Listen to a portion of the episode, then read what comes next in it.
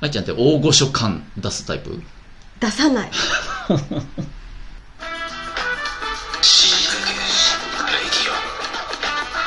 極上の昼下がり、皆さんはいかがお過ごしですかボンジュールスタイリストのフランソワです。マドマーゼル放送作家の愛ちゃんですいや、あのー、大御所感うんすげえ出してくる人が嫌いなん ですよ。フランソワね。いるよねたまにいいるでしょ、うんいるいるやたら歴が長かったり年がいってるってだけで、うんうんこうなんか尊大な態度というかさ、うん特に特にあるのがそのこう打ち合わせとか、うんみんながこう同じこう同じ場所に集顔合わせみたいなさ、うんうんうん時にわざとこうゆっくり来たりとか、うんわざとなんか奥の方に座ってこう、ふんぞり返るような大御所感恐 竜かそうそうそうそうそういうのがちょっとあー苦手なのね、うんうんうんだから、まあ、フランスは全然大御所だじゃないし、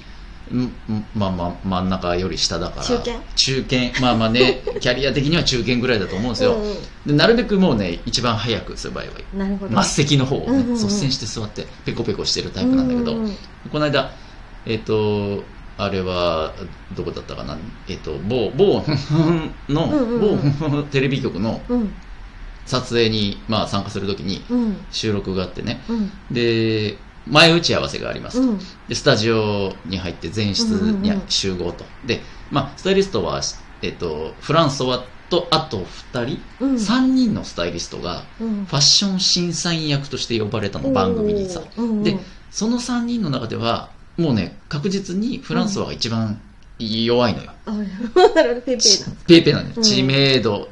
もそうだしキャリアとしても多分だね、うん弱い他の2人結構強いスタイリストさんうううね102歳的いや、いや、そう 弱いだろ、逆に。102歳 だったら。で、まあ、遅れたりしたら、これはまずいし、うんうんうんいつにも増して、うん早めに行こうと思って、ね、オンタイムよりちょい早めに移動して、うんうんまあ、電車で移動して、うん地下鉄で。うんよし、時間うん5分前にきっちりこれは入れるぞと思って、向かってて、うんうんはって気づいたら、地下鉄丸の内線をうん逆向きに乗っかっちゃってて、でもうねああいう時ってねぼーっとしてんだよねなんか乗った後安心しちゃって、うんうんうんでね一駅で着くはずだったのよ、うんうんうん丸の内線乗ってで、上のほら表示をぼーっと見ながら、うんうんうんはって気づいたらあの見たことない駅が並んでて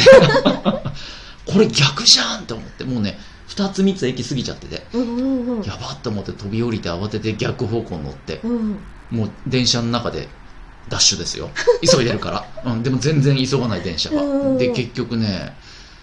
ななんちょうど時間通りぐらいに現地の駅に着いちゃったのあか ーなるほどねそううんでまた初めて行くスタジオだったんだけどまた駅の地下鉄出口出て1分って書いてあったんだけど、うんうん駅の出口に行くまでが遠いパターンがねうん駅の構内をめっちゃ歩かされるのよ、うんうんうんうんまあ5分遅れですよねまあでもまあ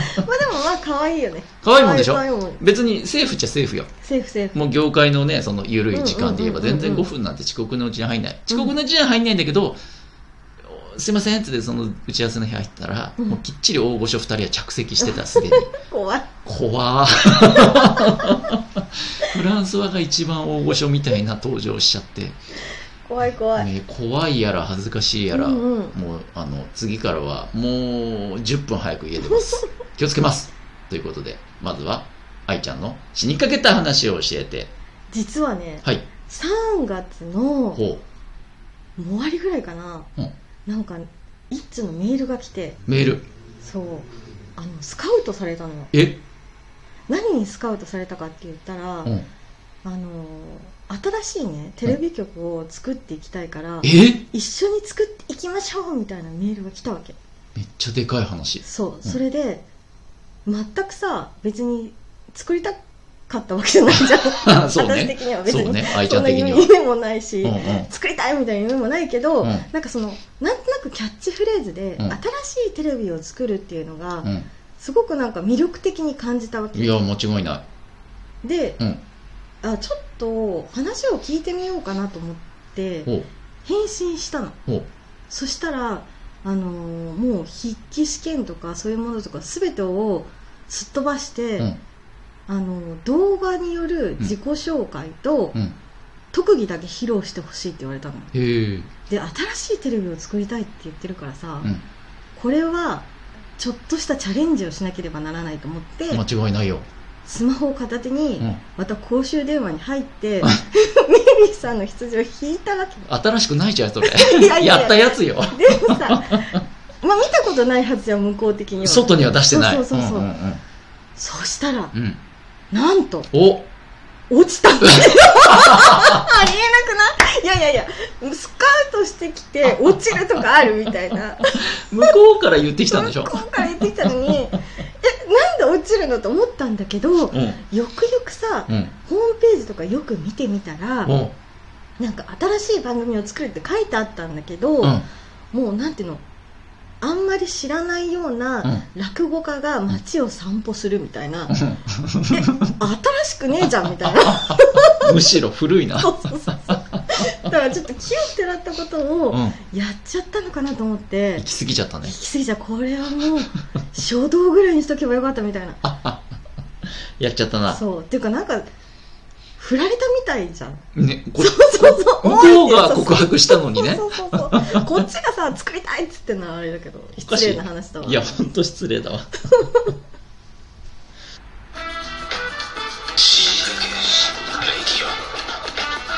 続いては死にかけさんいらっしゃいはーい。お便りが来てるんだよね来ました。ありがとう。チャキさんかおーらいただきました。読みますね。はい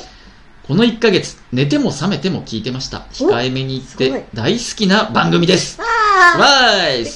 死にかけた話は、えー数知れざるそうですけどおも、小さな死にかけ話を一つ、成仏させるつ、えー気持ちで送ります。うんうん大学1年生の秋、ほんの少し顔見知りになったサークルのかっこいい先輩と、うん授業前に話せてルンルンだった私、うんうん席に戻りスカートの後ろを押さえつつ座ろうとすると違和感が友人の勧めで毛糸のパンツを愛用し始めていたのですがうんうんスカートではなく毛糸の感触休み時間にトイレに行った後スカートの後ろの裾が毛糸のパンツに挟まってしまっていたんですめちゃめちゃセクシーやんしかもその日は2枚セットで買ったうちピンク色の生地にお尻の真ん中にパンダちゃんせめてもう一方の無地グレーだったらよかったのに 何も言われませんでしたが優しさで黙ってくれてたのかも誰にも見られなかったと思いたい今からでも見た人全員の記憶から消し去りたいですということですおーこれやらかしたねやらかしたねちょっと死にたいやつですねこれねううんうんーんよりによってすごい系統のパンツ選ぶねピンクの生地 にお尻の真ん中にパンダちゃんまあでも可愛いんじゃないなんか可愛いけどね、うんううんん、でもかっこいい先輩にね見せつけたわけだから ねこれは先輩もトラウマ級ですこよのねおっちょこちょいめってうん好きになっちゃうかもねそう逆だよにね、ううん災い転じてっていう可能性もあるんでねチャキさんあのまだ望みは捨て ずもうだいぶ経ってると思うけどねはいフラスフラスはあるそんなことああパンダのそうパンそダうちそゃうんを出しちゃったことうんパンダちゃんないけどあの女の子といい感じになって、あのいざっていうことになった時に、うんうんちょっと成り行きで準備してなくて、うんあのピカチュウのパンツを履いてたことありましたねうん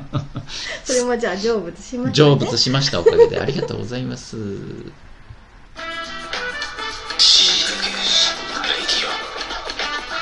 続いては死にかけグルメフランスはね、死にかけグルメを教えて今更気づいた話うんうんあのこの間定食食べたくて行ったんですよ定食屋さんに、うんうんうんで魚がうまいってあの、うん魚専門の定食屋さんで散々迷ったあげどね、うんいろんな美味しそうなったサバの塩焼きとかそのなんだ西京焼きとかさ、うんうんいろんなの美味しそうだなのどぐろもいいなっていろいろ迷ってもうマジでねうん5分10分迷って結果あのねサバの味噌煮定食、うん、あ美味しいよね、あうんううんん、選んでで「あーい」っつって待ってて、うんで出てきて「や食べよう」ってまたはって気づいたらめちゃめちゃバカでかいお味噌汁がついてきてて、うんまあ、定食だからね、うんうんうん、でもあやっちゃったなとちょっと思ったんですよそのサバの味噌煮とうんうん味噌汁じゃん、うんうん味噌味噌じゃん味噌かぶり味噌かぶりじゃんうんうんあーちょっとこれはいなんか違う煮魚とかうん焼き魚にしといた方がバランス良かったななるーほどっねて、でもなんかデジャブな気がしてはたと思い出したんだうけど、んうん何何日か何週間か前にうん魚定食をどっかで食べた時も、うんうんやっぱりフランスはねサバの味噌煮を頼んで、うんああ味噌汁ついてきちゃったいけねえって思った記憶がフラッシュバックして、うん何回かやらかしてるみたいなのよね、うんうんうんそこで気づいたんですけど今更うんうんうんうんずーっと生きてきて今更気づいたんだけど味噌好きみたいねどうやらね味も噌うにじゃあもうほんと味噌に味使噌ったに方がいいよ、うんかもしれない、うんまあ、ちなみにその魚専門の定食屋さんはね、うんうんあの魚の炭火焼きが売りへでー炭火で魚を焼くから美味しいよって看板に書いてあったんだけど、うん、そんな店でサバの味噌煮頼む人いないよ ね、そうだね、うん、いろんな意味でちょっと残念残念